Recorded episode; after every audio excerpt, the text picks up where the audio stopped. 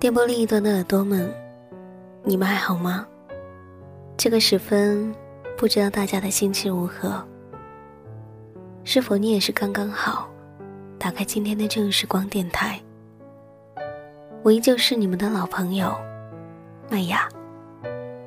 希望此刻，在这个地方，你能找到温暖。也请你一定要记得，不管时光过去多久。我依旧在这里，等你倾听。九月很快又要过去一半了，而我又回来了。这段时间我不在，你们想我了吗？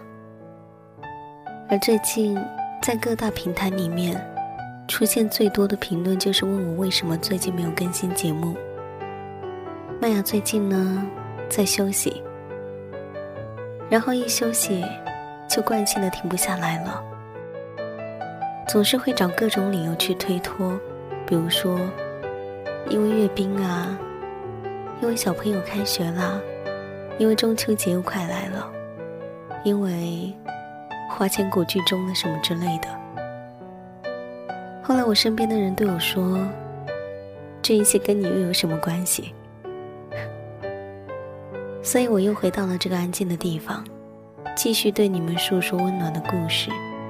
希望这一生，我能够尽最大的能力，把这里坚持下去。因为记得有人跟我这样说过，他希望能听旧时光的节目，听一辈子那么久。也希望这种长期的陪伴，不会让你们觉得无聊才好。曾经听说，每个人的一生都会经历最孤单和最繁华，只是有些人的排序有些不一样罢了。麦雅的人生也一样，而我始终都觉得，那些生命中最难挨的时刻，你都应该试着独自熬过去。无论你有多渴望某个人能给予你帮助，你都要去忍耐。我相信，再忍耐一番，用最孤独的时光，塑造出最好的自己，然后才能笑着对旁人说起那一些云淡风轻的过去。而今天的旧时光，麦雅要跟大家分享的文字，名字叫做《还是有人喜欢你》，可是你依然单身。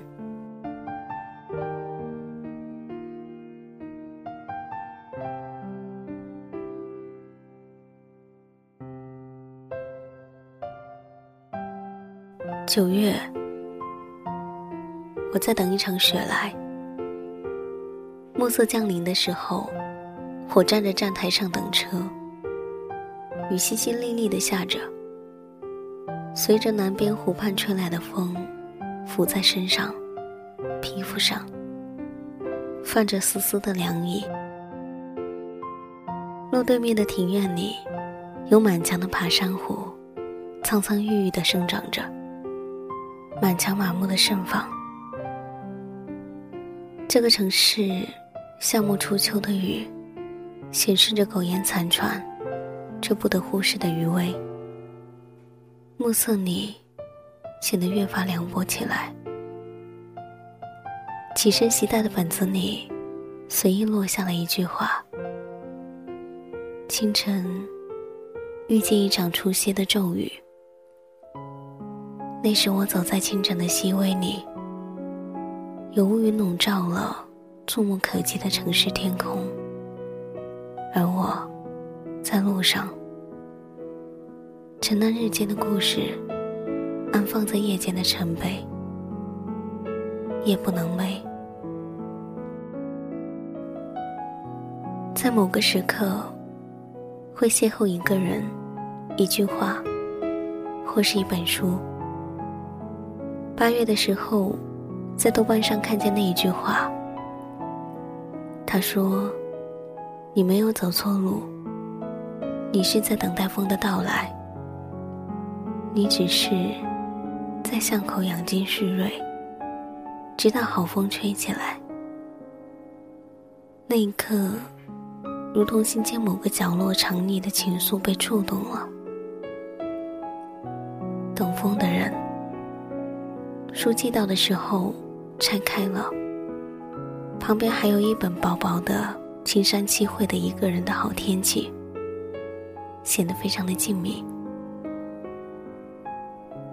有些路需要一个人走，而目的，是希冀着。一段安静静谧的生活。他是在那样一个充满诗意的小镇遇见他的，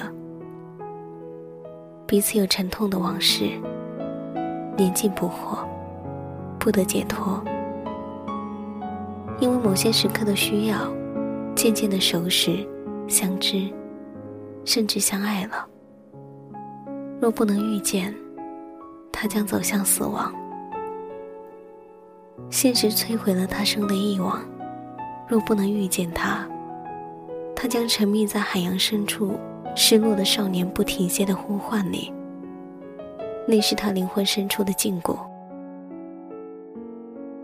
而他们相遇，让他有了生的寄望。他走出了离世的丈夫和儿子的牢房，得到了可以获得新生的力量和机会。他们走过一段路，暗黑的，寂静的，只有静静的自然的声音和一个人孤单的脚步声。路的中途，才发现彼此在一点点的靠近。他们相爱，走出了过往。等到好风吹来。在车上，将思绪放空了。那些飞涌的记忆片段，急急涌来，犹如在梦里。回忆和梦境，都是一场浩大的工程。我用沙堆积，流水一过，便散开来，永无中途。在塔读里读到一篇文字，他说。还是有人喜欢你，可是你依然单身。还是有人喜欢你，为什么还单身呢？多少人扪心自问，或被旁人问过这个问题，不愿将就，自卑作怪，眼光太高，有太多因素，太多借口。然而，结果其实只有一个，依然是单身。不是你不够好，而是你出现的时机不对。我还没有准备好去接受一个人走过一辈子，而这个准备的时间，可以很短，也可以很长，长到要用一生做赌注。而青春，早已不能下注了。有人说，给 S 先生介绍女友。从 S 先生之后的话语里，我知道他不喜欢。吃饭回来，S 先生说，他不喜欢短发，家太远，父母不允许。末了还加了一句：“若像石婉一样长发就好了。”我和另一个朋友。对此不以为然。离婚后，他忙于出席各种相亲宴席，与不少的人相处过，却无疾而终了。第二天早上吃完早餐出来，上楼的时候，他和 Y 先生在身后用我可以听到的语调说：“食碗还可以，就是胖了一点儿。”我转身停在路边，看他们两个人嬉笑，最终却只能一笑而过。他说：“头发短，头发可以长长啊，却怕长发飘飘时，关不了军心了。”他说：“胖了一点儿，体重可以减呢，却不是可以让他爱的理由。”他说家太远。有些人，这可谓爱流浪千里。说到底，不过是不喜欢。人可以因为不爱，可以找千万种理由开脱，唯一的借口，只有不爱。有那么一刹那，恍惚中，我以为还是那个能够憧憬做梦的年纪，现实却赤裸裸的灌来一阵凉风。八月下旬的某个中午，看到消息的时候，恍若整个世界只有一片的空白。那时在会议室，却无法控制泪水，肆意了脸颊。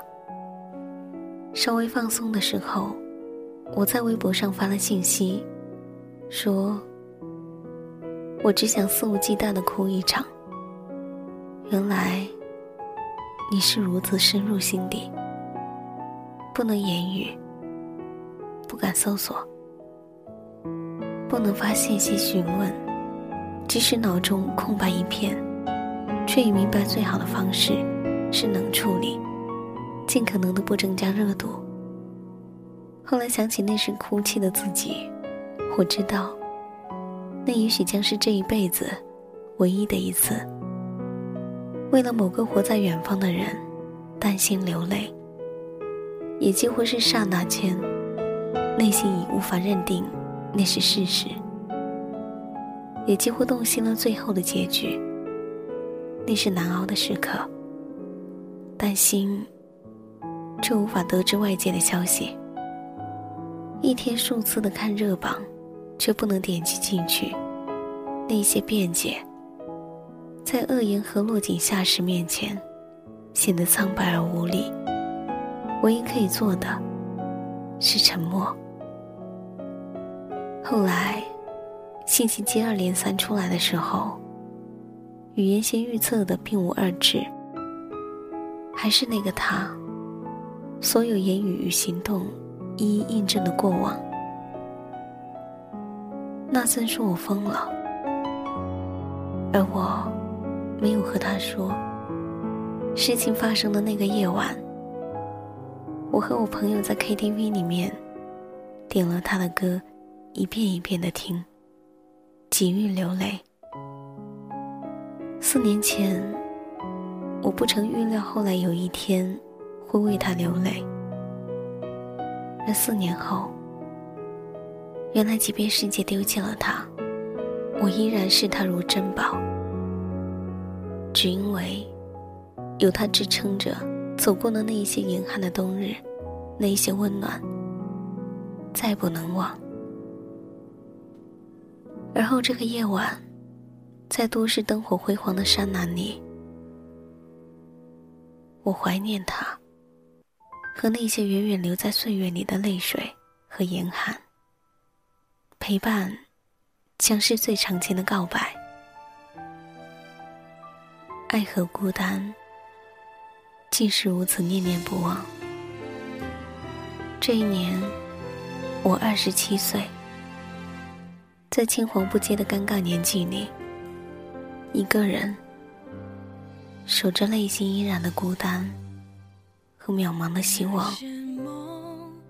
有一天，你将等到风吹起来，和煦、温凉，而我将用漫长的岁月去等待。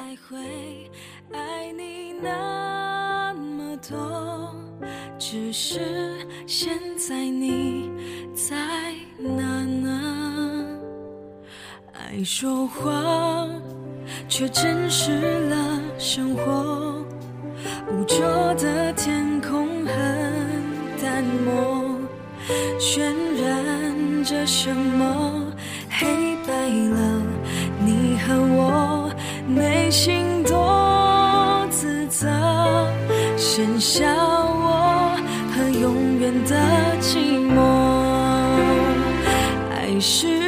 么？爱是用来折